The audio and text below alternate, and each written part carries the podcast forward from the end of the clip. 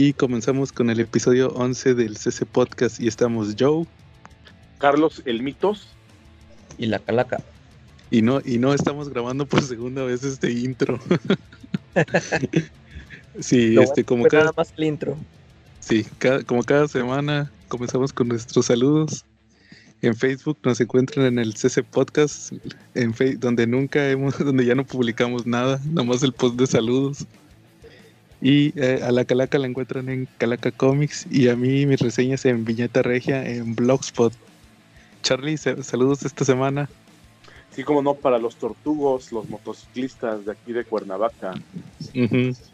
por, ahí supe que mi, nuestro amigo David se quería unir a los tortugos. saludos, David. ¿Su moto no también? no lo sé. Pero bueno, muy bien. Este... ¿Y ahora no dijo David que quería venir o qué? No, ahí, ahora no me dijo nada. Nada más ahí puso que le mandáramos saludos en el post de saludos. Entonces, saludos a David y, a todos los del grupo de Comentemos Comics. Igual a, Tello también que mandó mandó su leyenda urbana. la de, sí, sí, la de, Gasparín. que, que, Gasparín es el fantasma de Ricky Ricón. de los Simpsons. Exacto. buena, Tello, buena. Bueno, y pasamos a ¿Quién es Lair Rico? Ah, es un cuate de Puebla. Él lee cómics y juega Giroclix. Ah, Yo creo que es que envía el regalo de Navidad, ¿no? Porque creo que es de los más seguidores de nosotros, ¿no? Sí, saludos también a él. Saludos a él, que siempre le da, like. Y luego creo que el otro día compartiste tú eh, un post de él que creo que le gusta el gore metal y todo eso, ¿no? Sí, es bien rockero, bien heavy. Muy bien. Órale. Sí, me gustaba esa música cuando era chavo. es muy buena. Qué chingón. Bueno, muy bien. Pues comenzamos con nuestros temas en cochino español. Charlie, ¿traes tema en cochino español? Sí, como no, digo, esta semana tenemos recomendaciones. Salió el segundo número de las Tortugas Ninja contra y Batman. Ajá. La segunda serie de ellos. No, la tercera miniserie. Ya es la tercera, Dios mío, cómo pasa el tiempo. Sí, es la tercera miniserie. Totalmente de acuerdo. ¿Y qué tal está? Eh, está buena. El dibujo es un poquito diferente a los que nos tiene acostumbrado. No es como, no tiene la precisión del primero. Este más bien se parece, es, tira más hacia el estilo de las tortugas ninja, pero pues está interesante. La historia, pues ahí va. Este, estamos viendo aquí sí, es un poquito lo que va de la historia vemos unas amalgamas entre el universo de Batman y el de las tortugas ninja. Entonces, pues, si quieren ver cómo se ven los villanos del DC junto con los de las tortugas ninja, pues cómprenlo. La verdad, pues se van a, se van a divertir con ese experimento. No sé si les guste, pero se van a divertir. Fíjate que a mí me gustó la primera miniserie. Me gustó. yo no esperaba nada y me gustó. Ya la segunda se me hizo bien aburrida. La de, la de Bane. Ajá. Esa sí ya no me gustó nada y ya la tercera no, ya no la leí. Eh, oye, y entonces ya no es el mismo dibujante, el Freddy Williams. No, ya cambió, ya es otro dibujante. Ah, órale. No, pues ah, digo, no los he checado, a ver si un día de estos le doy una leída de perdido para ver de qué va. Oye, fíjate que este, en cochino español, pues esta semana nada más va a salir el, segundo tomo de la Liga de la Justicia. Por fin. Que se quedó a medias las grapas cuando cambiaron de grapas a tomos. Exacto. Así es. Y los semanales. Pero también fíjate, en cochino español, esta semana leí el cómic de el tomo 1 de Fantastic Four. ¿Qué tal? Ah, muy buenísimo. Fíjate que yo no esperaba nada. El de Dan Slot. Tú sí lo leíste, ¿verdad, Charlie? Como no, es como tú pusiste en la reseña en el grupo, es una carta de amor de los cuatro fantásticos. Sí. ¿Tú no lo has leído, Calaca? No, ese, ese no lo leí. Ya es que apenas empecé a leer el de Hickman. El de Hickman, si quieres ahorita hablamos del de Hickman. y, y, es que eh, eso que dicen de que esa serie de Slot es el regreso, pero... O sea, ¿de cuándo ha ido? ¿Desde el Secret War? Sí, desde el Ya ves que al final de, de Secret Wars según te, explican que Franklin puede crear mundos. Sí. Y según que el Mr. Fantástico no sé qué hacía con sus poderes de, elasticidad. y, les hacía algo a los mundos. Los, mundos, los primeros, los universos tenían el tamaño de una pelota. Eh. Y luego el, el Molecule Man les daba vida o algo así. Y se fueron a explorar. Pero no, dejaron a Johnny y a, y a la mole. Entonces, pues aquí ya te pasan que. Ustedes, ustedes no leyeron el de Marvel 2 and One. No. ¿Tú, ¿Tú, Charlie, no lo leíste? No, no, no. El de, el de Chips Darsky. Fíjate que estaba medio aburridón. Era puro atole con el dedo. Sí. Sí, nada más. Era, era pura chilladera de Johnny. es que el Johnny, el Johnny pensaba que se iban a regresar. Y Ben, Ben, este Reed le dijo a Ben que como que le mandó un mensaje de que mira, si estás viendo esto es que ya no vamos a regresar. Y el Ben, este, la mole no le quería decir a Johnny. Y, se ponen con una científica a viajar por el multiverso buscándolos. Pero pues nunca los nunca iban a dar con ellos. Y, daban conversiones alternativas. Fueron a, fueron a dar un a un universo donde se murió Ben y, Johnny. Y, así, sí, de eso se trataba. Y luego pues ya fue cuando fue el título del regreso de los Fantastic Four. Y, no, la, la, verdad está bien chido. Haz de cuenta que te explican que, que si estaban explorando, se llevaron a todos los chavitos. El chiste, es que, el, chiste, es que nada más se quedaron Johnny y Ben en la Tierra. Todos los demás, haz de cuenta que Franklin primero lo que hicieron fue que volvieron a construir todo el multiverso. Y cuando acabaron empezaron a crear tierras. Y se iban a explorarlas y, resulta que un día se le acaban los poderes a Franklin. Según que ese poder ya se le había acabado. Entonces, este. Ahí aparece un personaje que es como un ser cósmico, que es Entropía, me parece que se llamaba Entropía. ¿Tú no te acuerdas, Charlie? Sí, es el que es Entropía y es el que destruye todo, ¿no? Sí, es como una chava. Que, destruye todo. Entonces hace cuenta que los derrota todos y este Reed Richards usa una máquina para traer. Ah, pues hace cuenta que les dice, no, pues nos derrotaste porque nos. Ah, no, no, perdón, hace cuenta que la chava le dice que. Ah, que ustedes son los famosos cuatro fantásticos, estuvo bien fácil derrotarlos. Y el Reed le dice, no, es que somos la Future Foundation. Si hubieran estado los Fantastic Four, te hubiéramos derrotado. Y la chava le dice, pues háblales. Y, este Reed construye una máquina y les habla. Pero a todos los que han sido cuatro fantásticos. Sí, se cuenta que esa es la revelación. Porque, pero eso pasa en el número dos. Ah. Porque en el número uno te están pasando que, que lo que la mole se va a casar con esta, ¿cómo se llama? Con Alicia. Y ya le dice, ya le dice a este, a, a Johnny que ya no van a regresar. Ya le dice la verdad. Y, en eso ya les hablan. Y como dice Charlie, pues le habla a todos los que han sido cuatro fantásticos, a esta She-Hulk, a Spider-Man, hasta los que fueron los nuevos cuatro fantásticos. Por ahí, por ahí, por ahí hay un chiste con este Bobby Drake, que según que él no era oficialmente cuatro fantástico y como que era le hablaron. Está curioso. Y sí, pues se cuenta que pelean con la chava. Y, ya al final regresan a la Tierra. Pero como pasó todo lo de Spider-Man de Dan Slott, donde, donde Peter Parker compró el edificio Baxter. Pero luego cuando, cuando perdió su dinero también perdió el edificio. Entonces lo compraron otros superhéroes que, se llaman, que son como una copia de los Cuatro Fantásticos. Y, los Cuatro Fantásticos se van a vivir ahí donde vive la mole, a la calle Yancy. En el número 4. Está, curioso eso, en el 4, número 4 de la calle Yancy. Y ya pues te das cuenta que son, está, sencillo, son cuatro números. Y sí está muy chido, la verdad sí. ¿Tú qué opinas, Chati? No, está muy, muy, muy bueno. A mí me gustó sobre todo porque, pues en la mejor tradición de los cuatro fantásticos, te hacen pensar que la solución va de una forma y termina siendo de otra totalmente distinta, ¿no? Como derrotan al villano. Eso me gustó. Eso es muy de los cuatro fantásticos, que al final sale con que es un plan elaborado de Reed Richards, ¿no? Sí, ahí, ahí como derrotan a la, cómo derrotan a la chava no te lo esperas. Sí. Y, y la que tú leíste entonces, el de Hickman, los cuatro fantásticos de Hickman.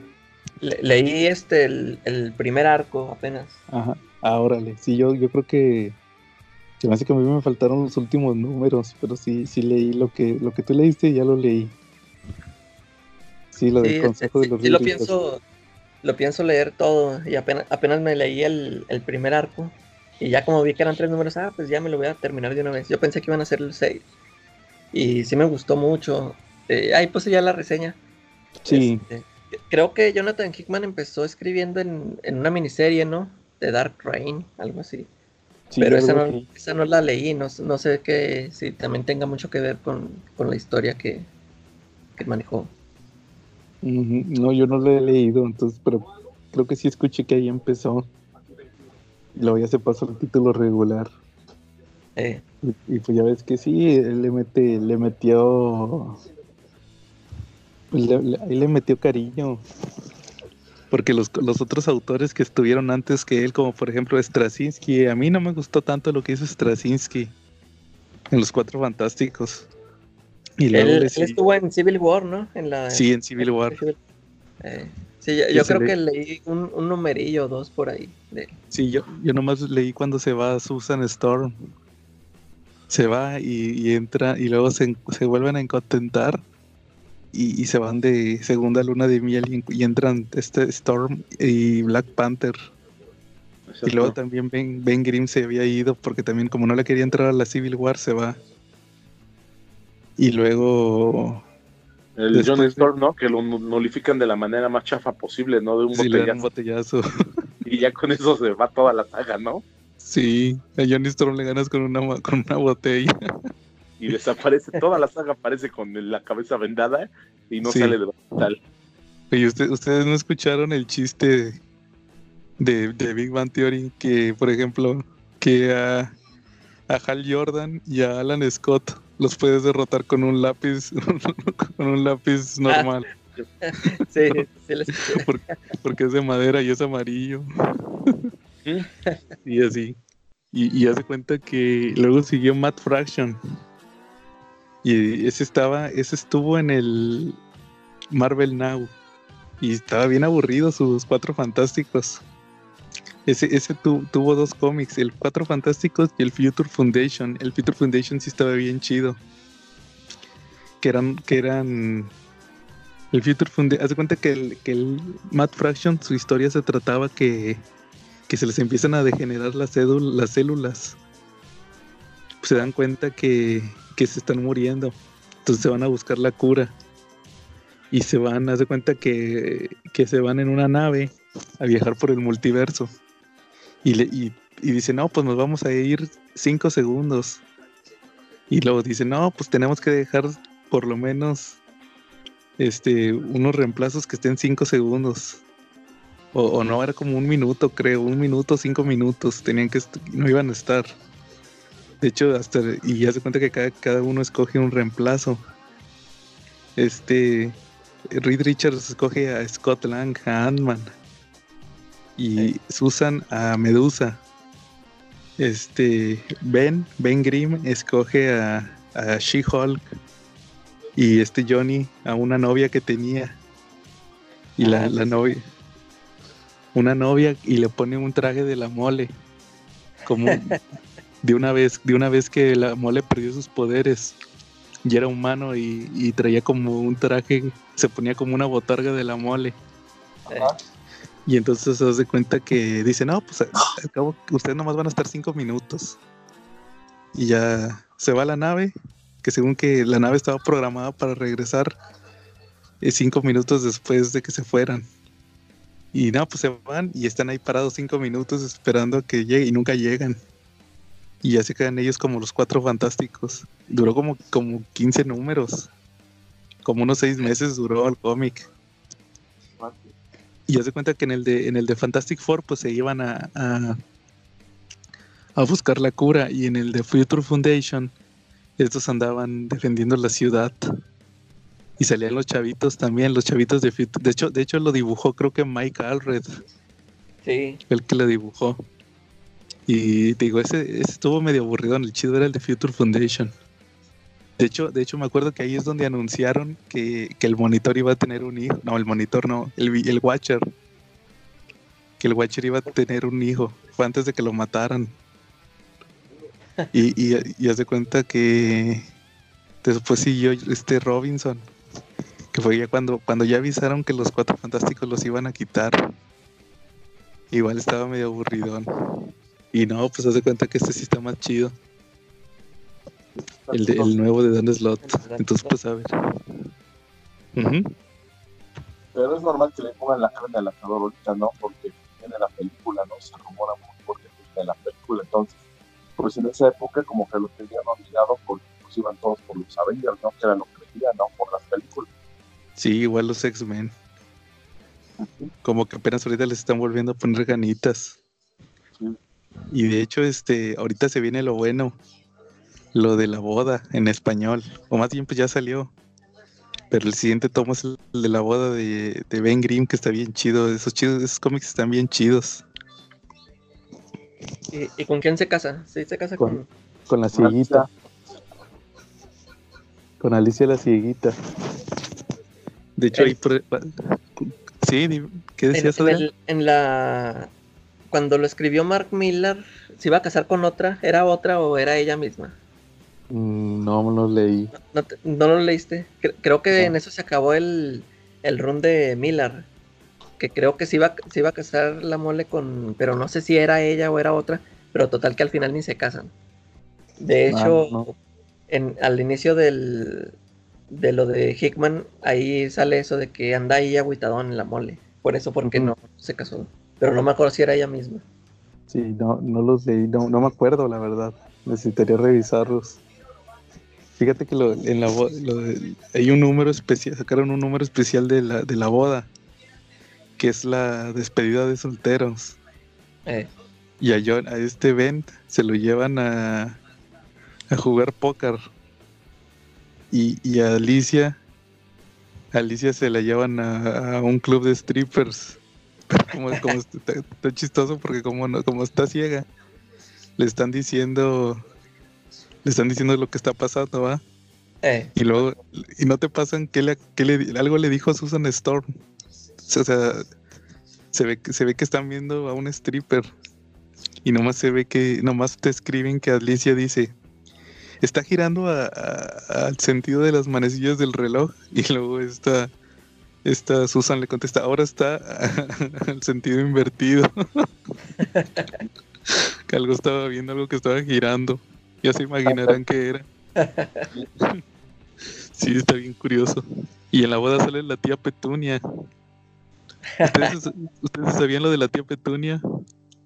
Sí, pero bueno, aquí la tía Petunia, ¿no? Creo que es de los pocos personajes que se han Cuando la sí. Era, era muy joven y bonita, ¿no? Charlie, te estás perdiendo. Ah, bueno, ya me oigo, me oigo. Sí, ya te oyes. La Petunia es de los pocos personajes que se han envejecido en los cómics, ¿no? Sí, sí, se, ve aquí. Era muy joven y muy bonita, ¿no? Sí, cuando la sacó John Byrne. ¿Sí te sabías tú esa, tú, Calaca, de la, de la tía Petunia? Eh, sí me acuerdo que la bola creo que nada más siempre le estaba mencionando, ¿no? Sí. Y, te daba la impresión de que iba a ser una, una viejita, Y, era, alguien muy... muy era una chava bien buenota. ¿Y ahorita ya envejeció? O sea, ¿y ahorita ya está viejita? Sí, ya está viejita. Yo me, imagino, me imagino que fue alguna historia o algo así, porque ya está, muy grande. Te explican que era, el John Byrne te explica que la tía Petunia era la esposa del tío. ¿La qué? La esposa del tío, del tío de, la mole. Y se das cuenta que se casó con una de sus estudiantes. Ajá y todos le dieron la espalda menos, menos este, menos Ben.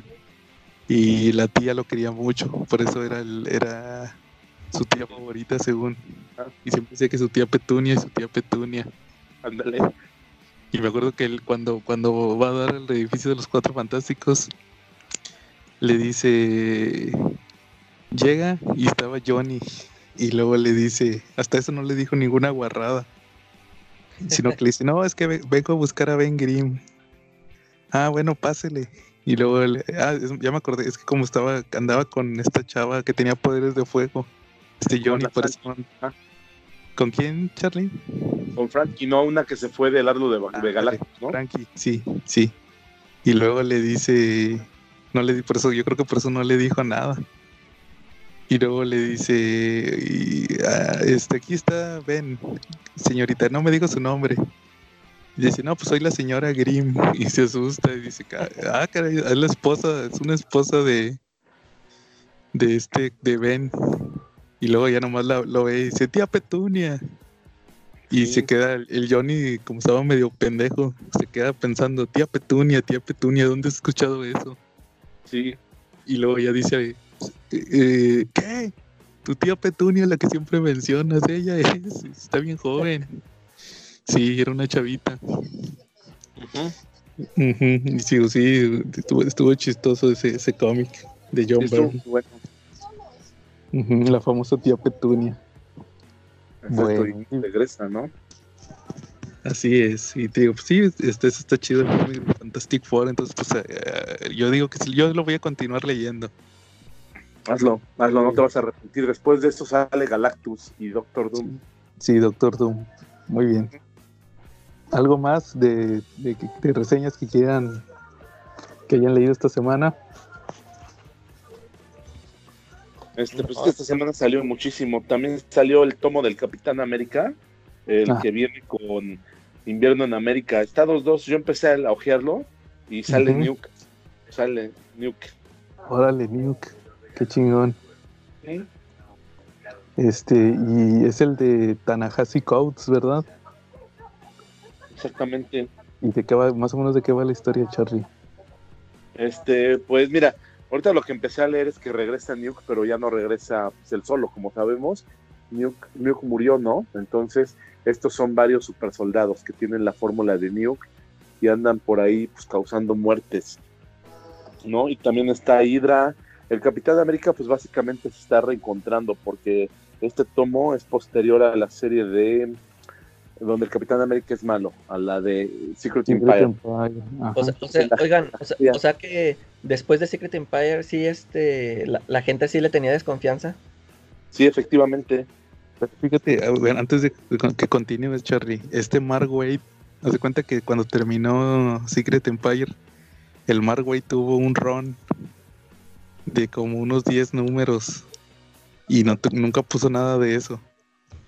Según que el Capitán América estaba viajando por América, según que para reencontrarse y nunca le, nunca le reclamaron nada. o sea, y luego ya hasta cuando entró este otro se acordó. Y ahora sí, que la gente no confía en él. Y ahora sí, Charlie, decías. Pues sí, y la gente básicamente está entre que ganarse la confianza de la gente está buscando su papel de nuevo en el mundo, ¿no? Después de que pues, lo suplantaron, ¿no? Está, está interesante. Cuando lo acabe de leer, pues ya publicaré mi reseña y las platicaré acá, ¿no? Órale, ahí Kenneth no peleaba con el, ¿cómo se llamaba? Sin bandera. A no ser un grupo. Sí, exacto. o algo así. Sí, había un villano que se, llamaba Sin Nación o Sin Bandera, algo así. No, el antipatriota, ¿no? No me acuerdo. Es el antipatriota. No me acuerdo cómo se llama. Parece el antipatriota. Aquí sale Taskmaster y un ejército de soldados Nuke. Órale. Sí. No, pues eh, esperemos tu reseña más adelante. Fíjense que esta semana también leí el cómic de He-Man y los amos del multiverso. Está curioso empezó, empezó y, ya salió el primer número. Haz de cuenta que la historia se trata de que. Está, fíjate que ¿se acuerdan cuando platicamos de He-Man Thundercats? Que les platiqué de que en el castillo Grayskull había un orbe del multiverso. Era uno de los secretos del castillo Grayskull. Y desde que yo lo leí en el de Thundercats, yo dije, esto no lo pusieron de gratis. Yo estoy seguro que luego van a sacar algo. Y sí, pues haz de cuenta que sacaron esta miniserie de He-Man y los amos del multiverso. Que se trata de que hay un hay un He-Man antimonitor. Haz de cuenta que es un He-Man maligno. Que anda, que anda viajando a todas las tierras. Mata a los He-Man. Les roba las espadas. Para absorber el poder del castillo Grayskull. Y, lo poco que ha salido en el primer número es, es eso, que ataca y la tierra de origen de este He-Man malo es, es, una, haz de cuenta que viene siendo como el universo de antimateria, pero de, de He-Man. Y ahí eh, este Skeletor es bueno. Ah. Es el príncipe, eh, ¿cómo se llamaba? El príncipe Randor, creo que se llama. Ajá. no, no, no, es Randor. No, Randor es el rey. Sí, este era Keldor. Ajá. El príncipe Keldor, que es el hermano de, es el hermano de del rey Randor. Ahí, en una serie de He-Man, no, la de los 80 no, una que salió en, en el 2000, sí manejaron ese plot de que eran hermanos. Eran hermanos y ya se cuenta que aquí te explican que el rey, eh, eh, el rey Randor es el rey y este, el, este Skeletor es el pues el hermano del rey, ¿verdad? Es príncipe, pero no pero pues, no, no va a heredar el, trono. Y es y se hace cuenta que el vato es como un Loki, así de bromista. Sí. Haz de cuenta que es como Loki de las películas, pero es bueno. Y se echa a Evelyn y todo, pero es bueno. Y de repente llega He-Man Dolph Lundgren y, un He-Man de, Minecraft. Y, se lo llevan. Y ya le explican todo el rollo. Que, que ahí se llama el castillo, no es Grayskull, es Hellskull. Y según que ahí en esa tierra existe el, el He-Man, haz de cuenta que todos los buenos son malos. Hay una tila, tila de antimateria, este, el, y el He-Man de antimateria, que es el que te digo que, que anda buscando todos los reinos. Y pues lo, lo reclutan, reclutan a, Skeletor bueno y ya se lo llevan. Y pues a ver qué pasa con ese cómic, porque te digo, está muy interesante, pero pues apenas va un número. Igual pues te digo, la última vez, la última vez que habíamos visto a He-Man fue en el de He-Man Thundercats y pues la final resultó muy bueno. Sí, eso sí, a ver qué pasa. Muy bien. ¿Algo más? Este, no, por el momento no. ¿Tú, Calaca? No, yo, yo nada más alcancé a leer eso de cómic, el de Hickman. Órale. Oye, Calaca, por cierto, por cierto, ya vi la pasando, pasando nuestra gustada sección de películas de terror. Saludos a Félix, que le encanta que platiquemos de películas de terror todos los episodios. Halloween Forever, Félix. Sí. Este, ya vi la película de The Perfection, la que recomendaste hace dos semanas. Ah, sí, ¿qué, te pareció? Oye, estuvo muy buena. Todo lo que dijiste de los giros que había en la, historia. Igual que le hacían como grabadora tipo Malcolm. Como de Malcolm, ¿eh? que rebobinaba. Sí, también estuvo muy chido. Y al final, al final no me lo esperaba. Sí, sí, está chido. La, la protagonista es esta chavita de la que sale en Get Out, la novia del negrito. Ah, es ella. Sí, es ella. Fíjate que yo, la, yo la, la, veía y se me hacía conocida y se me hacía conocida. Oye, pero fíjate que yo, yo cuando vi esa de Get Out, a, esa chava, cuando andan de novios, o sea, la veo muy guapa. Y luego ya cuando se descubre que está loca, se ve medio rarona, ¿no? Sí, yo creo que pues también ahí tiene que ver el maquillaje. Sí, algo le hicieron porque Sí, ya cuando, ya cuando se descubre que es una loquilla, la veo diferente, así como que digo, ah, ¿qué onda? No está, no está tan guapa, qué rollo, se ve muy rara, hasta parece otra. Sí, sí, igual acá también, ya ves que sale pelona, spoiler. Sí, te digo, está, interesantón. Ahí el, ahí el, el giro de esa película de The Perfection. La, la que no han subido aquí en mi página favorita es la de la que tú recomendaste en The Tal Grass, algo así de Stephen King. Ah, sí, la de Netflix. Eh, esa la quiero ver, pero todavía no la han puesto. A ver, a ver cuánto se Mira, fíjate, te, quería dar un dato curioso de una de los personajes, nada más déjame que se me olvidó. Aquí, aquí estoy, estoy googleándolo nada más para ver un detalle. ah, ah ya me acordé. ¿Sí viste la, a la chava, la que era la como esposa del dueño del internado? una que se llama Paloma. No sé si te acuerdes. ¿De cuál, cuál? De The Perfection. Ah, ya, ya. el, el, vato del internado tenía una como esposa que se llamaba Paloma. Eh. Que ya estaba medio rucona, era como una asiática. Eh, sí, pero pues parecía, no, más bien parecía como latina o asiática. Esa, pero ya se veía madurona. Eh. Y, y, tiene 39 años, aquí estoy viendo. Y ya parece como de cincuenta y tantos. esa, esa, actriz se llama Alana Hoffman. Ella fue Black Canary en Smallville. Ah, caray. Sí, que era la. ¿Y cómo se veía? Era, era, fíjate que a mí nunca me gustó en, eh, la Black Canary de Smallville, porque la ponían pelona. ¿Sabes a, ¿Sabes a quién se parecía? A esta, a la esposa de Iván Drago. ¿Te ah, acuerdas cómo se veía? Eh, sí, Simón. Así se parece. Y, se ponía sombra, haz cuenta que se ponía grasa en los ojos, así como, como, como si fuera un antifaz, pero era como de pintura. Eh. Y, pues usaban el, look ese de, de, Black Canary cuando trae el cabello corto, bien cortito. Y, y, sí, pues a mí, a mí ese Black Canary de Smallville a mí nunca me gustó. De hecho, la no sé si ustedes se, se acuerdan de los looks de Black Canary. Se supone que ella era, ella era castaña. Bueno, después de la crisis ella era de cabello castaño se ponía una peluca güera.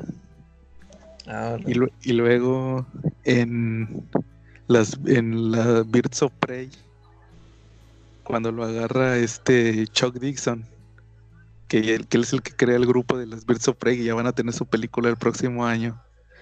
él hace, él hace el cambio de que esta Black Canary ya no trae la peluca, sino lo que se hace es que se se, blanquea el pelo. Se trae el pelo bien cortito y se lo, se lo blanquea. Por eso te digo que se parece a la esposa de Iván Drago. y, y, ahorita. Y, ahorita en. Fíjate que en, en, Arrow, en la serie de Arrow, que ya va a acabar, ya le quedan como tres capítulos. Y, y el de la crisis y ya se acaba. Haz de cuenta que ahí siempre, ahí manejaron varias Black Canaries. Había unas que sí eran güeras, otras que usaban peluca. Y apenas ahorita en la, en la última temporada salió, por cuenta que siempre es la misma actriz. Además que eran varias versiones de varias tierras de Black Canary. Ah, y, apenas, y apenas ahorita en la última temporada manejaron que la actriz se pintó el pelo güero y se lo cortó cortito, pero no tan cortito. Sí, sí, sí, y sí se parece un chorro a la Black Canary de los noventas. Sí, eso sí me gustó el traje después, después les paso una imagen para que la vean. Muy bien. Entonces, este, ¿cómo ven si pasamos al tema principal? O algo más que quieran hablar. Charlie. ¿Qué onda? ¿Qué onda? ¿Me oigo? Sí, ya te oyes, como que te estabas perdiendo otra vez. ¿Cómo ves si nos das, cómo ves si nos platicas del tema principal? Ah, pues mira, aquí nosotros siempre nos preocupamos por nuestros escuchas y pues se hizo una encuesta esta semana y donde teníamos dos temas a elegir. Uno de ellos eran pues, las leyendas urbanas y el otro, ¿cuál era el tema? Era ciencia ficción. Efectivamente, y pues ganó leyendas urbanas, arrasó en la votación, ¿no? por un voto. por un voto. Bueno, pues ganó. Entonces, pues pues aquí estamos con el tema de leyendas urbanas. Yo creo que primero que nada pues tendríamos que definir qué es una leyenda urbana. Una leyenda urbana es algo que se va transmitiendo anteriormente, en la época antes del internet, pues lo transmitíamos de boca en boca y ahorita pues se transmite por, por YouTube, por internet, ¿no? ¿Estamos de acuerdo? Así es. Ok. Tenemos leyendas urbanas que, que han que han, que han, tenemos cómics que se han basado en leyendas urbanas, ¿vale? Por ejemplo, ¿han oído hablar de la leyenda urbana donde la inteligencia artificial domina al hombre? Claro. Bueno, pues tenemos al, tenemos al personaje de Ultron, el cual no sé si estuvieron basados en esa leyenda urbana, que no creo, porque pues lo publicaron mucho antes de que tuviéramos inteligencias artificiales tan avanzadas como las de hoy, ¿no? Pero bueno, calificó para el tema. ¿Ustedes qué leyendas urbanas tienen? Pues mira, fíjate, yo traigo la de los cocodrilos de Nueva York. O más bien, hay muchas leyendas de seres en las alcantarillas. Y no tal cual, no tal cual, pero casi siempre son cocodrilos. Pero yo, yo por esta leyenda urbana me acordé de un cómic muy bueno. Ajá. El, el Daredevil 180 de Frank Miller.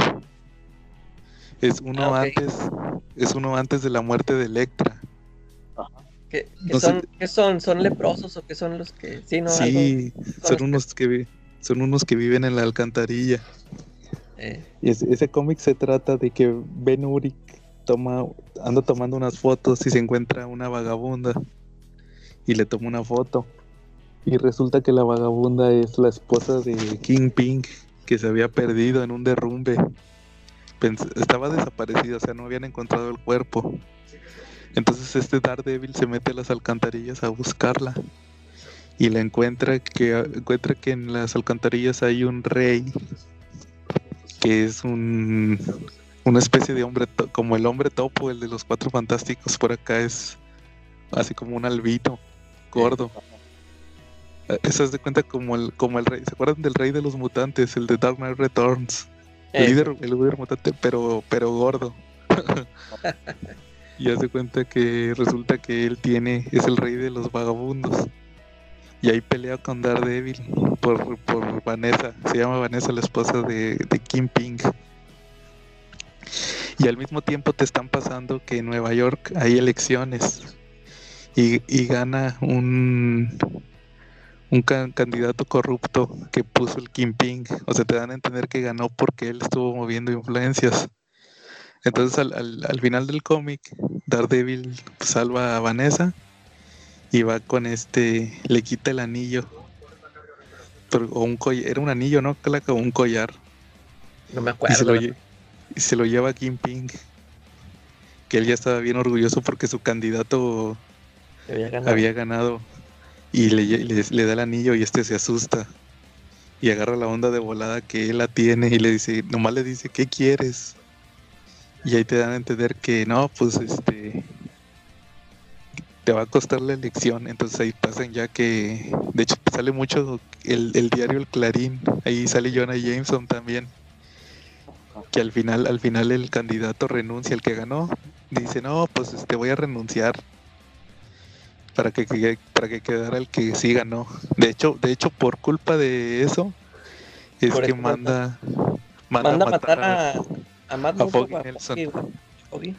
Sí, que porque decía que alguien tenía que pagar, entonces manda a matar a Foggy y manda a Electra. Y eso es lo que pasa en el siguiente número, que es el 181, que es la muerte de Electra. Sí, pero fíjate que cuando me acordé de ese cómic, ahí cuando estaba buscando historias. Oye, y en, sí esa, esa leyenda urbana de los cocodrilos es eso de que, el, que alguien le echó uno por la por el baño y ya ahí fueron creciendo. que Sí, algo así tiene que ver con que. Eran mascotas. Muchas se, pusieron de moda como mascotas. Ah, ok. Hay, hay, hasta una película de eso, ¿no? Sí. Varias. ¿Cómo se, sí, así se llamaba Alligator o algo así, ¿no? Sí, ha habido muchas. Yo también me acuerdo que cuando estaba chavito me tocó ver alguna en la televisión. Sí. Muy bien. ¿Otra, Charlie? Ayer soy Charlie. No, aquí estoy, aquí estoy, díganme. Te decía si traes otra leyenda. Ah, sí, pues traigo varias. Este, bueno, pues ya dijiste ahorita la de los cocodrilos. Este, ¿quieren leyenda que sea de miedo o quieren leyenda este de otro tipo? Tengo una de miedo o tengo una de de qué será?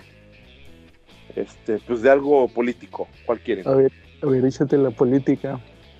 Ok, los Illuminati. Tenemos un grupo que hay una leyenda urbana eh, que existe los Illuminati, un grupo a nivel mundial que está conformado por las élites y que son los que dominan el mundo, que son los que van dirigiendo. Y pues en los cómics tenemos a los Illuminati, ¿no? Claro. Es un grupo secreto de superhéroes, ¿no? Integrado por el Doctor Strange, este, Namor, Richards Tony Stark, este, el profesor X, el profesor Javier y T'Challa, ¿no? El Black Panther, ¿no? Los cuales también dirigen los eventos de las comunidad superheroicas, ¿no? Sí. Charlie, como que otra vez te estás perdiendo. Se va a enojar David. Sí, no. Este, ya me oigo ya. David. Ya. Ya. Ok. Y en el mundo de los de las animaciones, pues tenemos a los magios de los Simpsons, a los magios. ¿No? Así es. Más o menos de ese estilo. Y pues de terror tengo la leyenda del Red Hood. El Red Hood es una leyenda japonesa que es un hombre de capa roja que aparece para atemorizar a las personas. En los cómics de Marvel tenemos al Red Hood, ¿no? No, es de DC.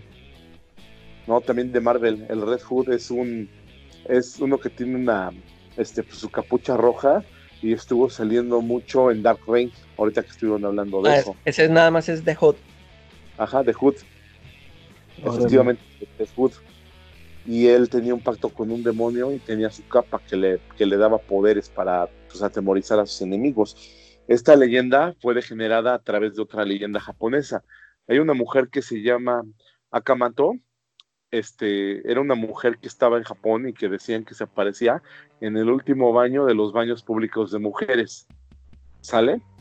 Entonces, si entraba una mujer a ese último baño, cuando estaban solos generalmente, en algún momento ya iba a oír que le decía una voz ultratumba, papel rojo o azul.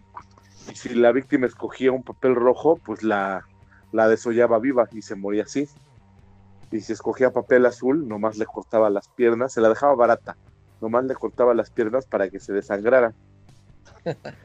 y decías que era pues, blanco, otro color, pues si decías blanco, decían que aparecían manos blancas que te agarraban, te sujetaban y te aventaban a otra dimensión.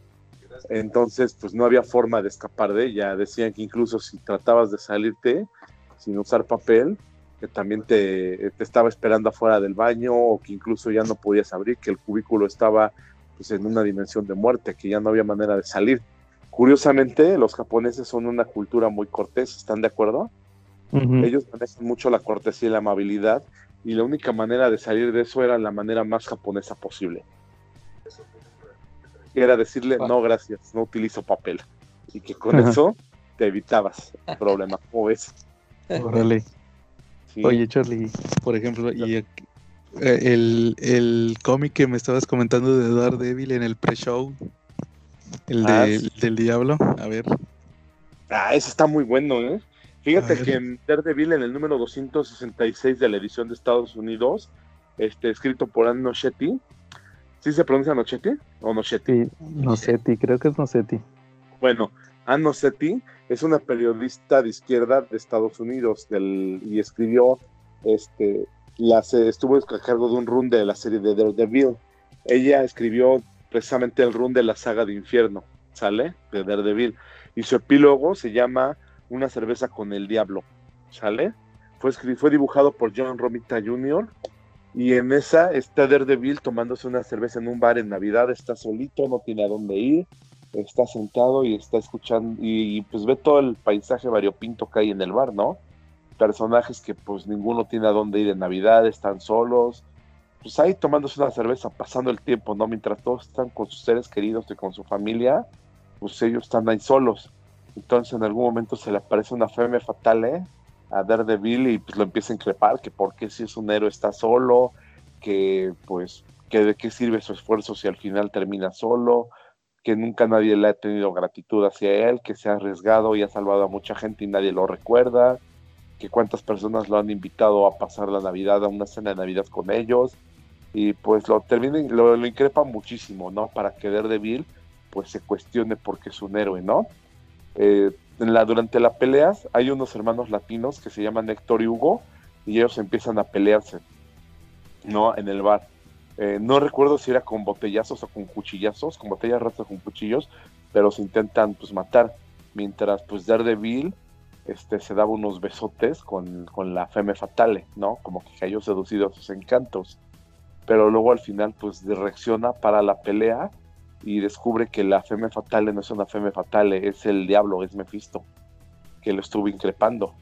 Entonces pues ahí, ahí Mephisto se avienta una de las mejores prosas que ha habido en los cómics, donde pues él dice que al final lo que los seres hagan no va, no va a funcionar de mucho, porque él va a triunfar, que lo único que, que es eterno en el hombre es la maldad, al final todos tienen instintos agresivos porque hasta entre hermanos se matan, como Héctor y Hugo.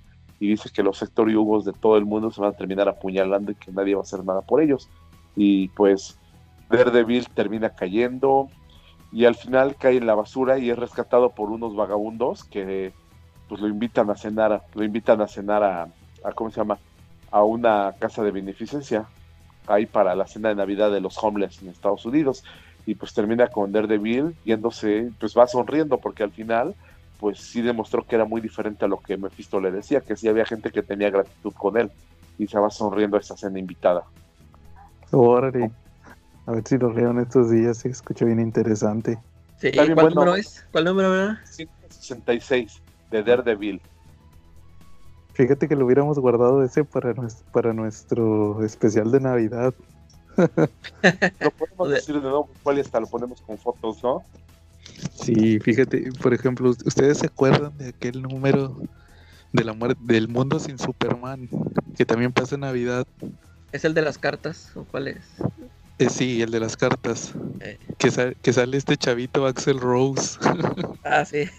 el, que, el que le destruyeron su casa y que resulta que, que Flash le reconstruye la casa y la Mujer Maravilla va a hablar con el papá, según que porque el papá se había divorciado de la mamá. Eh. Y el chavito se escapa a Metrópolis a ver la estatua de Superman. Platica, platica con Jimmy Olsen y, ya al final se va, que dice, no, pues ya me voy a regresar a mi casa. Lo que el chavito no sabía era que pues que Flash le había reconstruido la casa y que el papá iba a regresar. así que estuvo chido. Así es. Fíjate que bueno, pues, regresando a las leyendas urbanas, fíjate que yo también traigo de Jack el Destripador. las famosas historias de Jack el Destripador que atacó a Londres en el siglo XIX. Que nunca se descubrió su identidad. Y en los cómics se ha manejado mucho. También hubo una miniserie de X-Men esta que reseñó David hace poco, donde Jack el Destripador era Mr. Sinister. Ah, ok. pero también ha sido el depredador. Hubo un cómic de depredador, ese sí les debo el dato porque no lo tuve chance de checar, pero sí sé que existe.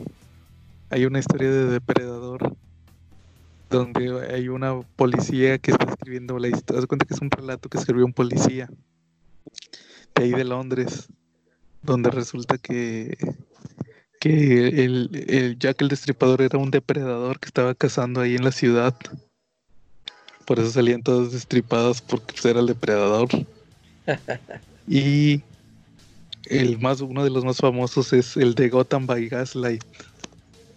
Donde Jack el Destripador era un tío, bueno, era un socio, salud, Charlie.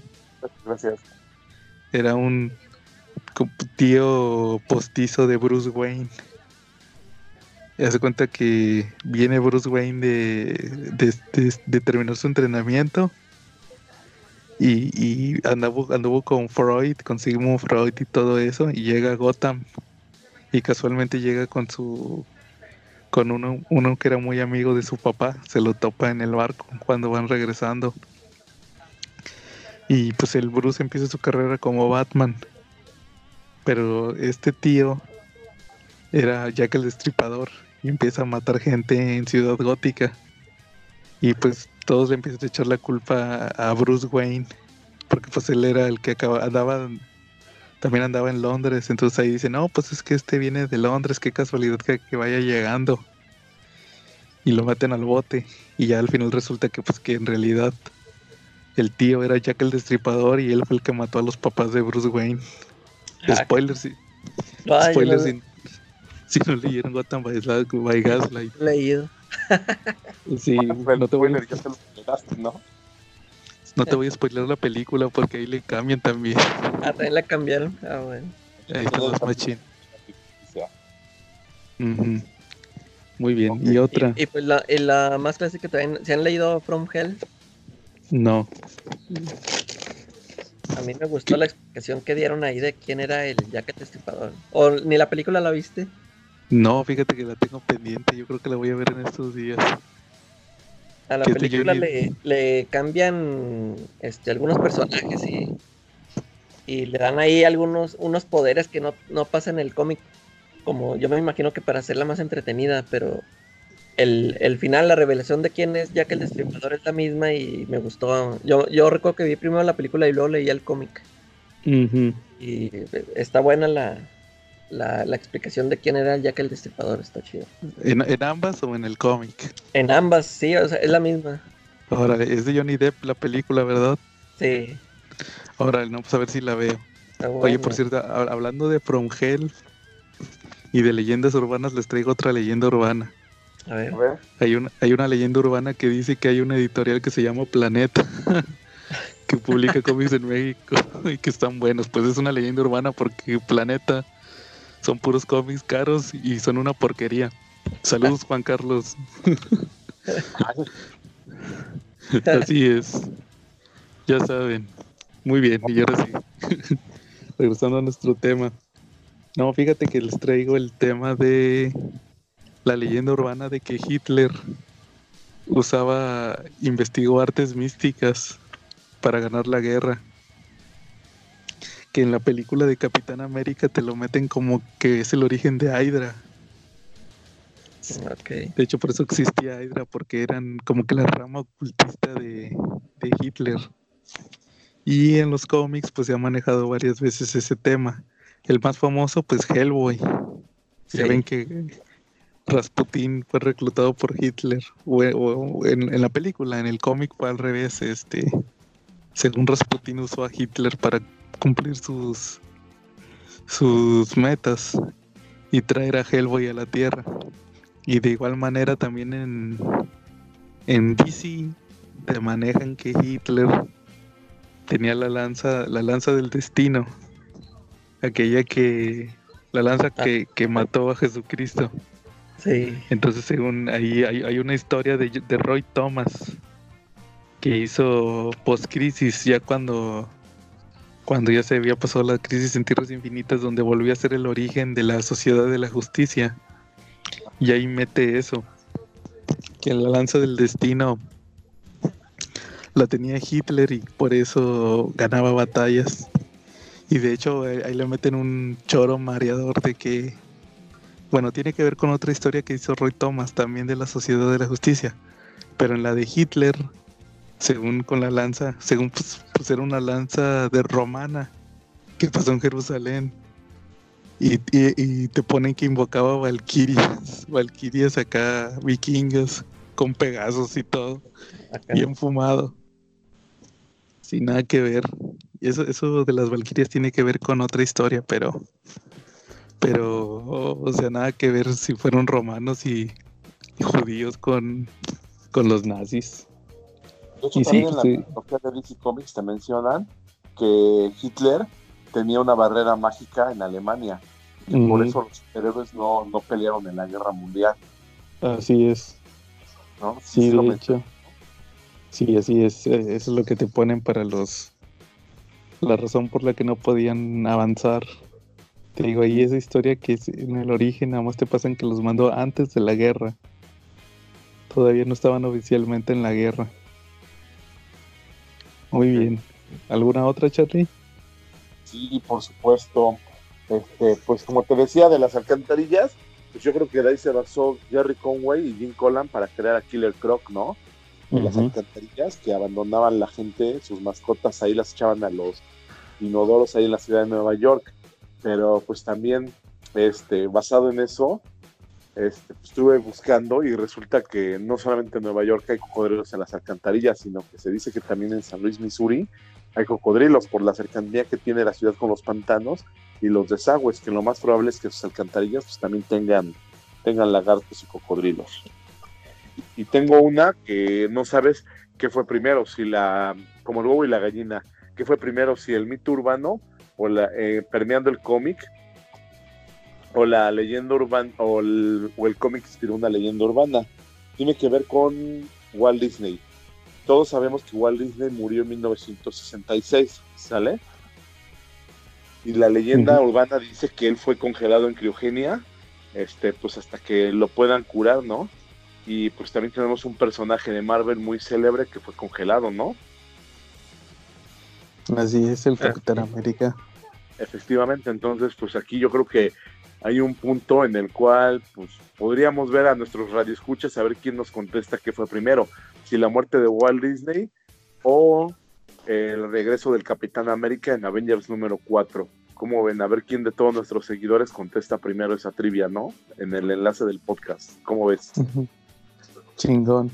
Oye, por cierto, fíjate, hablando de criogenia, y ahorita que estábamos hablando de Hitler, ¿ustedes nunca vieron eh, unos capítulos de la Liga de la Justicia de Bruce Timm cuando viajaron a la Segunda Guerra Mundial. ¿No se acuerdan? No me acuerdo. Es, una, es, lo manejaban también como una película, pero eran tres capítulos. Se trata de que está la Liga de la Justicia en una misión en el espacio y nada más se quedó, eran cuando eran, cuando nada más eran siete, todavía no era la, la ilimitada y el único que se quedó en la Tierra fue, fue Batman.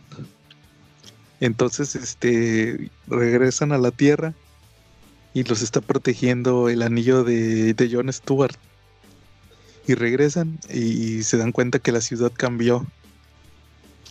Y, y, pues ahí hay soldados y todo. Y, y, hay un líder que es un tal Vandal Savage. Ahí en, el universo de Bruce Timm todavía no salía Vandal Savage. Es su primera aparición. Y pues resulta que que dominó al mundo. Entonces ahí sale Batman. Y ya Batman es, otro, no es, no es así el Batman que ellos conocían, sino que es un vato como subterráneo. Es un como, como el de, como haz cuenta como el Batman de Red Entonces al, final resulta que Vandal Savage eh, fuera de pantalla, te digo porque ahí apenas aparece es, más, ni siquiera aparece en el presente, aparece en el pasado. Te explican que en el presente viajó en el tiempo, creó una máquina del tiempo y viajó a la guerra. Y a los nazis les, les dijo, ¿saben qué? Van a perder la guerra por esto, por esto, por esto. Y dice, y para si quieren ganarla, me tienen que ser su líder. Y el primer cambio que tienen que hacer es que a ese mugroso líder que tienen necesitan ponerlo fuera y me acuerdo que, que les da tecnología y ahí anda, y pues la Liga de la Justicia también viaja en el tiempo. De hecho ahí conoce esta, esta la Mujer Maravilla y conoce a Strip Trevor. Steve Trevor estaba en el pasado. Y también salen los Black Hawks y el sargento, el, el Sergeant Rock y todos esos héroes ah. de, de la guerra de DC. Sí. Y luego resulta que cuando se cuando ya derrotan a los nazis, o más bien, o sea, o sea, vuelven a la historia a la normalidad. Ellos nomás quitan la tecnología de Vandal Savage. Dicen los, los nazis, chin, ahora cómo le hacemos. Pues ni modo, vamos a tener que volver a, revivir al, líder. Y resulta que era Hitler, ahí sí sale tal cual que es Hitler, lo tenían congelado. No lo habían matado, lo congelaron. y se supone que lo ya lo descongelan y ya la, la guerra sigue su curso normal. Y ya regresan en el vuelven otra vez al presente y ya todo está normal. Y ya más adelante vuelve a salir. De hecho, ellos creían que Vandal Savage era del pasado. Ya en otros capítulos ya sale que se descubre que es inmortal. Y sí, esa fue su primera aparición en, la Liga de la Justicia. Eso de que lo congelaban. Órale. Sí, sí, tío, estuvo chido eso. Ahorita que dices de, que lo congelaban y Walt Disney, eh, me vino a la mente otra, otra leyenda urbana. Eh, aparte también porque hoy, después de mucho tiempo, fui al cine, pero ahí ven en cuál fui a ver. Frozen. Frozen, exactamente, fue a llevar a mi y, y, me, me, recordó esa leyenda urbana de que, que según esto que nada más hicieron la película de Frozen para que cuando buscaran en Google Disney Frozen que les apareciera la película, que no les salieran ah. datos del que no les salieran datos de del, la congelación de, de Walt, Disney. Sí. órale. Eso sí, oye, sí tiene cierta lógica. sí. Y fíjate, también volviendo otra vez a lo de los cómics, eh, ustedes, eh, ahorita que decía Charlie de cuando regresó el Capitán América, ustedes no leyeron eh, Televisa hace unos años sacó el omnibus, un omnibus del Capitán América cuando salió la primera película, que traía parte del contenido era el Masterworks, que era cuando regresó de estar congelado y lo metieron al, a la historia de eh, Tales of Suspense. Ese título era de Iron Man. Y cuando regresó el Capitán América lo hicieron de Iron Man. Y era una historia de Iron Man y una historia de Capitán América. Entonces haz de cuenta que las primeras historias sí estaban medio aburridonas. Porque eran historias bien sonsas. De que Capitán América peleaba con unos rateros y así. Iba a rescatar a un chavito a la selva. Pero luego, como que el Stan Lee y el Jack Kirby se, se fastidiaron y dijeron, no, pues vamos a volver a contar todo el origen. Y lo que hicieron en los siguientes números es que se pusieron a contar otra vez. Se hace cuenta que el Capitán, el Capitán América número uno, pero lo volvieron a dibujar ya con el estilo actual de que tenían los 60 Jack Kirby. Y ponen varias historias de cuando conoció a Red Skull. De hecho, ahí sale el origen de Red Skull que Hitler lo entrenó, que para que fuera el nazi más fiel. y, y haz de cuenta que así de la nada te dicen, a partir de esta, a partir de este número vamos a contar historias clásicas.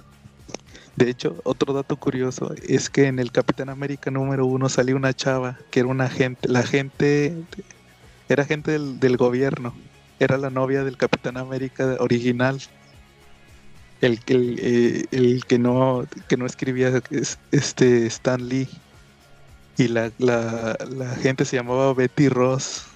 Ah. sí, como que también para eso, para cambiarlo, hicieron otra vez estos números. Órale. Y haz de cuenta que te pasan varios números de cómo conoció a esta. También salió uno donde conoce a, a esta, ¿cómo se llama? a, Peggy Carter. A Peggy Carter la conoce en la guerra y en el presente conoce a Sharon, que es la en, la continuidad de los 60 era su era la hermana menor, no era la sobrina. Ah, okay. Ya acá era como en, la actualidad es como que la sobrina nieta, así ya bien ruca. Y acá ahí no, ahí era la hermana menor, pues es que no habían, no habían pasado ni 15 años de la guerra. Sí podía ser la hermana. Entonces, haz de cuenta que eh, ya pasan los, te digo, pasan todos estos números que están pasando en la guerra y ya de repente como que se acuerdan de, ¿sabes qué? Ya vamos a contar historias en el presente.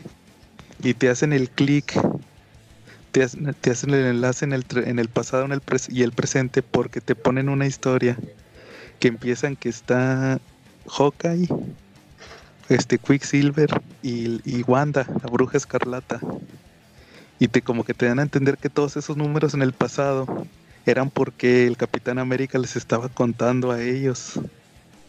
Les ah. estaba contando a ellos lo que lo que le pasó en la guerra, porque ya eran los esos eran los Avengers del Capitán América.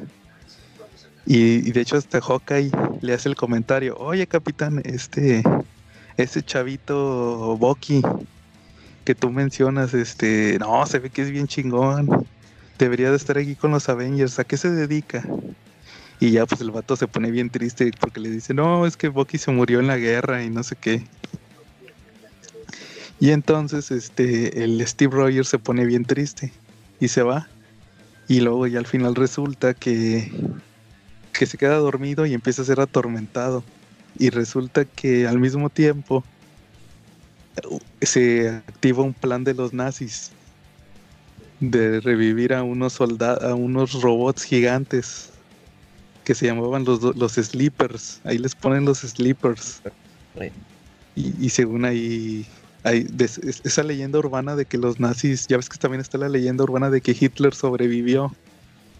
Sí. Entonces aquí haz de cuenta que son varios nazis que están escondidos. Y dicen, no, que ya vamos a activar el, el plan. Vas a cuenta que van a buscar otros nazis que tenían las llaves y activan el plan y resulta que Hitler tenía esa tecnología y el Capitán América batalla un chorro para derrotar a esos robots. De hecho, en la película de Civil War, este, ¿te acuerdas, te acuerdas que, que andaban buscando a los super soldados? Eh, sí, bueno. o, más, bien a los, a los Winter Soldiers, eran soldados del invierno. Eh. Les dicen los, les dicen los sleepers. Ah, ok. Entonces yo cuando, cuando estaba en el cine, yo cuando estaba en el cine, yo sí agarré la onda de, ah, mira, estos están haciendo una referencia eh. a esa historia, porque también estaban dormidos los robots. Eh. Estaban desactivados y acá, y acá como que quisieron hacer la broma de los eh. sleepers y ya, y no, pues ya, te digo, al final derrotó a los robots, pero sí metieron la, el guiño, el guiño ese de que Hitler tenía tecnología oculta. De hecho, ¿Tú no viste la serie de Earth Mightiest Heroes? No, no, no, te tocó. Esa está chida. Eh, de, de, Avengers. Yo creo que es la mejor caricatura de Avengers. Y ya se cuenta que esa. Ahí te adaptan la historia esa de los Sleepers. Es cuando sale el Winter Soldier. Ah, ok. Sí, te digo, está interesante. Bueno. ¿Algo más, Charlie? Sí, como no, mira. Este, tengo también la leyenda de los marcianos infiltrados entre nosotros, la leyenda urbana que inspiró obviamente al detective marciano, conocido también como el Martian Hunter, que apareció en Detective Comics número 225 en 1955 y fue creado por John Samacho, creo, Samachon y Joe Certa. ¿Cómo ves? Y pues sobre la típica historia de un marciano que está infiltrado entre nosotros. Y pues también en parte los Skrulls. Sí, efectivamente. Igual ya ves, pues está Secret, perdón, Secret Empire, no, Secret Invasion. Me recuerda a esa de Vi Invasión Extraterrestre. sí. ustedes nunca vieron el reboot de Invasión Extraterrestre. no me acuerdo, no me acuerdo si sí la vi. Creo que sí. Salía, salía la novia de Deadpool. Esta, ¿cómo se llamaba? Vanessa, también se llamaba Vanessa. Ella era la protagonista.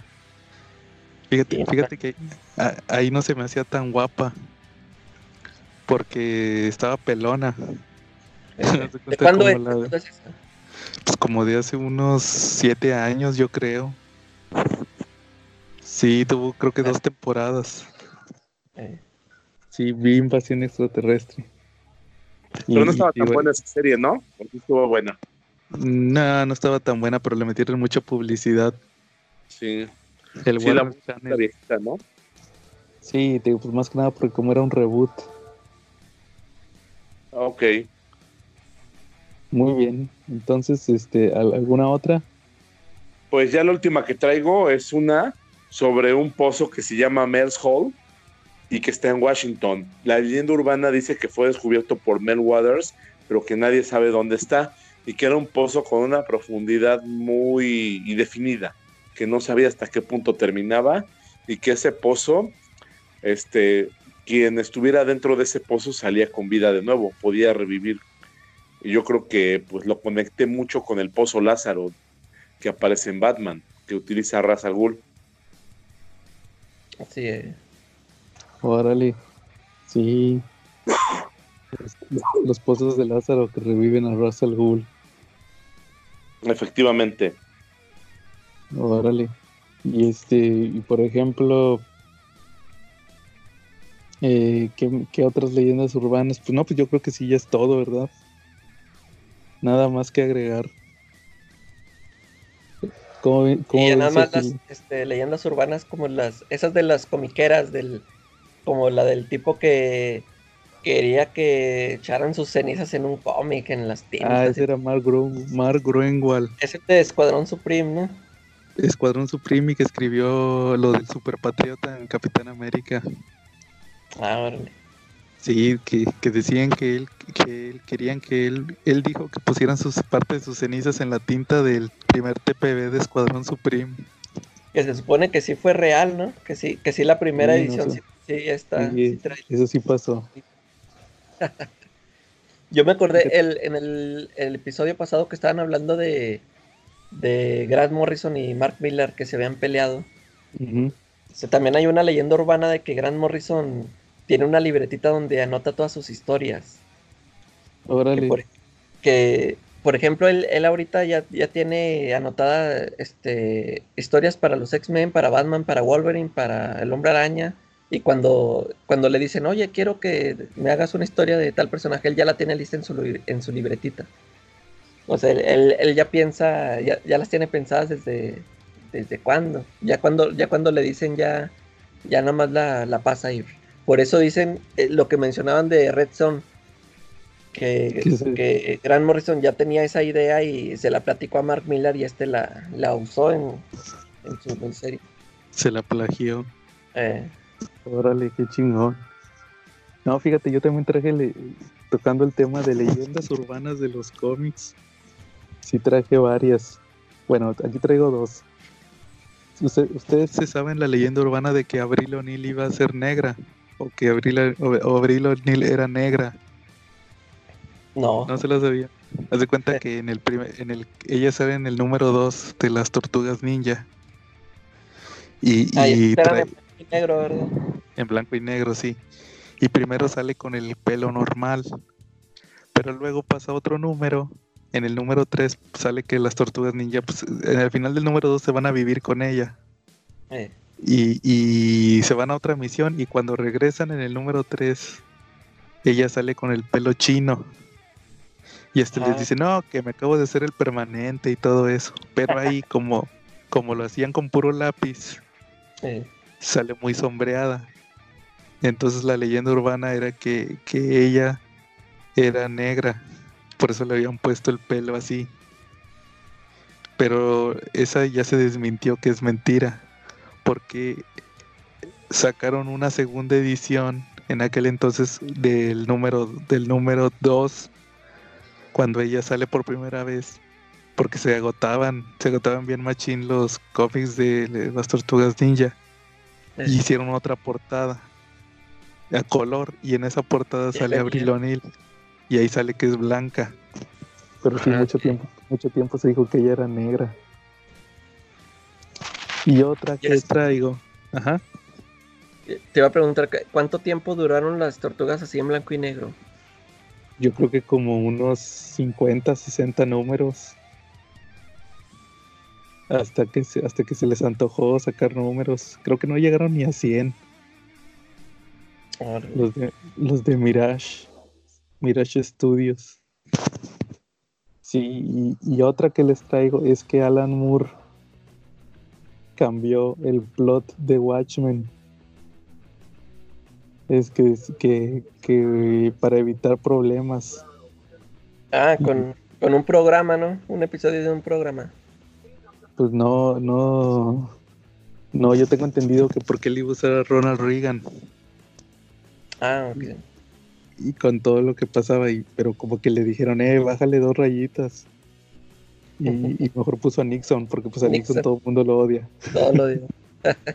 dijo, no, pues mejor pongo a Nixon. Y por eso Nixon sale que ya tiene muchos años.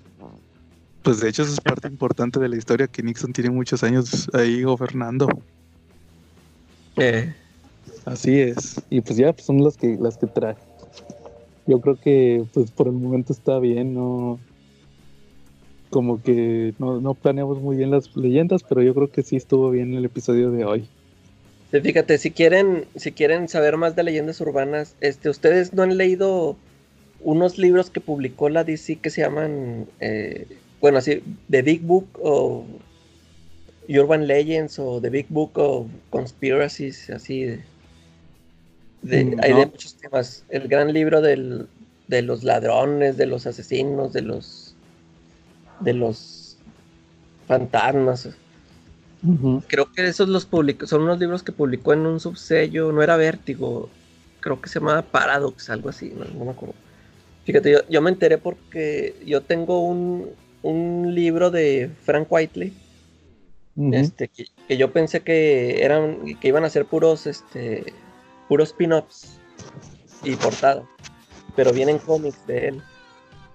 Y Frank Whiteley, este, su primer trabajo aquí en, allá en Estados Unidos fue en, ese, en esa serie de libros.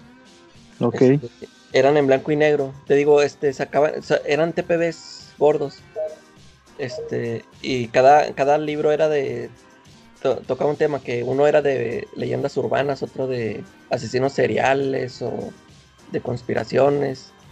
Y, y en ese libro que compré de Frank Whiteley vienen recopilados todos los que, los que hizo él. Y eh, están muy buenos. Este, son como de algún, algunos duran una página o algunos cinco o así, son cortitas. Te, lo presentan así en, forma así, este, así, eh, bueno, informativa, o sea, no, no, te cuentan la historia así, este, narrativa, de cuenta que en cada viñeta te ponen de que no, que esta persona era así y así.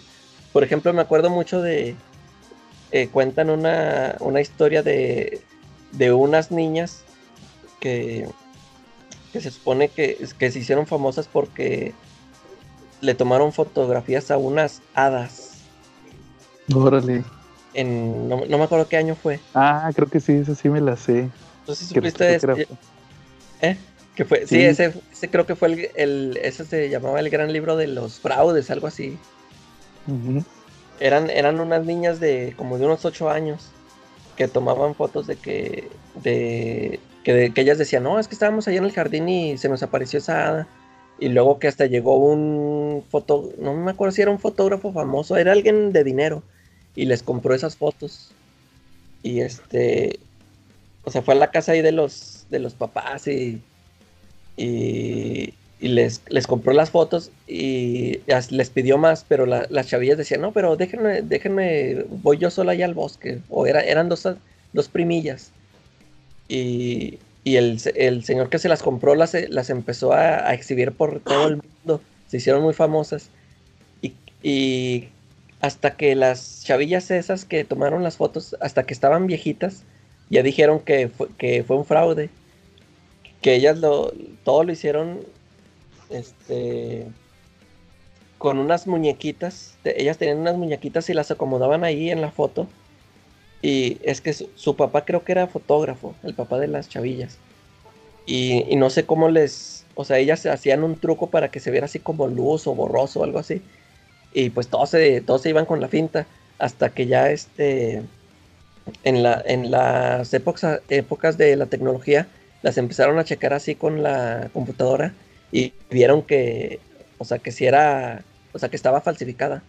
Y te digo, ya, cuando estaban viejitas las, esas que las tomaron, ya viejitas ya confesaron de que, no, sí, nosotros lo, lo inventamos. Y, y que les preguntan, ¿pero por qué? ¿Por qué se les ocurrió hacerlo? Dicen, es que cuando, cuando nosotros éramos niños, a nosotros nos engañaron con, con, Santa Claus y nosotros los quisimos engañar con hadas. Con los hadas. están, están interesantes. Yo, yo nada más leí las que, te digo, las que vienen ahí de Frank Whiteley. Y este, y, pero ya me encontré los libros ahí en Read Comic Online. Ahí están todos esos libros y Órale. son leerlos. Órale, a ver si le doy una checada. Sí, hay de, hay de muchos temas. Sí, mira, fíjate, yo, hablando de leyendas urbanas de cómic, les voy a recomendar en la página de CBR. Ustedes pónganle en el buscador Comic Book Legend Revealed. O así, eh, leyendas de, de cómics reveladas. Eh ahí hay una, hay una persona que tiene una sección que así se llama. Y el vato tiene como yo creo que más de 15 años haciendo esa sección. Ahí hay, muchas, ahí hay muchas leyendas, así como las que les leí ahorita. Sí. De, de Abril O'Neill. Haz de cuenta que el vato pone la pregunta, ¿Abril O'Neill era negra? Y ahí le pone falso o verdadero y él te da la explicación. Te, te explica cómo surgió el rumor, en el caso de que sea falso, pues cómo lo contradice y en el caso de, de que sí es cierto, ahí te pone pues cómo está la explicación de cómo pasó. sí, no, el vato tiene yo creo que más de 700 artículos. Ah, sí. Ahí de, leyendas, tiene un chorro. Entonces sí, pero así las clásicas de que, oye, Alan, Moore, este... Sí, es brujo. Sí, sí, se plagió Killing Joke o así, o Frank Miller tenía otro otro final para Dark Knight Returns, ese tipo de leyendas. Sí. Sí, ahí te, ahí te pone toda la explicación. Muy bien. Carlos. Eh, ¿Algo más, Charlie? Este, pues no, tenía una leyenda urbana que se dice que un famoso creador de cómics mexicanos, este, que tiene su personaje principal una armadura roja, es líder de una secta. es la leyenda urbana. Oye, esta, esta semana me encontré, si te acuerdas, Charlie, que te había comentado que yo tenía un, cómic que se llama Kaboom número cero. Este, y se me durmió este para esa semana que hablamos de Carmatrón, lo hubiera buscado para, para tomarlo de referencia. Eh, viene ahí lo que, lo que decías tú, yo, que el hermano de este Sandoval, ¿cómo se llama? ¿Quién es el que está en Marvel? ¿Cómo se llama? Gerardo. Eh, el hermano es Horacio. Horacio, sí. Y ahí viene, en ese cómic es como una antología. Eh, y viene, viene una historietilla de él, del, Horacio Sandoval. Hasta, viene una historia del Mansur. Ese Mansur es el que sale en los forasteros. Sí, mi enemigo Mansur. Sí, ese, o sea, y ya, pues estando en los forasteros, ya me imagino que ya también es por default enemigo número uno de Oscar González Loyo, ¿no? Sí, que por cierto, Mansur dice que, que Loyo nunca le pagó ese cómic. por cierto, estaba reculero. De hecho, de hecho, Mansur, para los que no lo sepan, es el amante de nuestro amigo Juan Carlos de, Planeta. Ah, sí. Los dos se, ama, se aman con locura. Saludos a Juan Carlos, a Mansur. Y a, todos, y a todos nuestros amigos de la comunidad LGTB.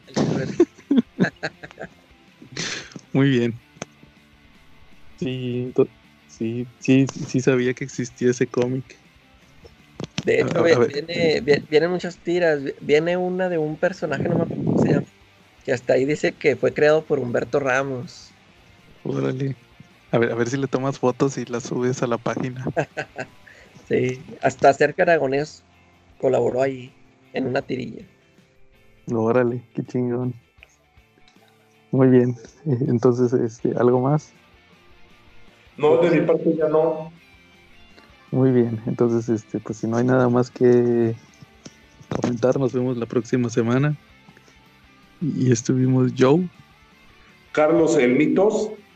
Y la Calaca. Y nos vemos. Dios.